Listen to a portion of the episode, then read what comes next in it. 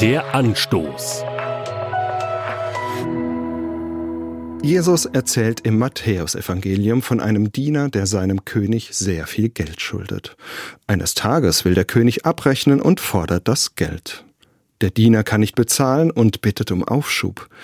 Sein König lässt sich erweichen und er lässt ihm die ganze Schuld. Der Diener wiederum hat auch Geld verliehen an einen Kollegen. Es ist ein mickriger Betrag und der Kollege bittet auch um Aufschub. Doch der erste Diener lässt seinen Kollegen für seine Schulden gnadenlos in den Kerker werfen. Dieses Verhalten wird dem König vorgetragen. Der stellt den ersten Diener hart zur Rede. Müsstest du nicht auch mit diesem Diener Mitleid haben, so wie ich Mitleid mit dir hatte? Gute Frage. Wie gesagt, Jesus erzählt diese Geschichte, wir finden sie heute im Matthäusevangelium Kapitel 18. Jesus erklärt, wie Gottes gute Absichten mit dieser Welt aussehen und wie seine Herrschaft funktioniert.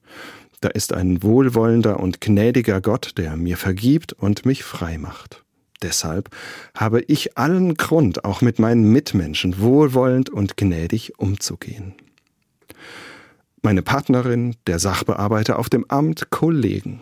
Es gibt viele Gelegenheiten, von anderen genervt zu sein und ihnen etwas vorzuwerfen. Wie kann ich ihnen heute wohlwollend und gnädig begegnen? Gute Frage.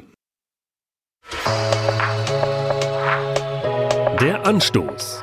Auch als Podcast auf erfplus.de. ERF Plus.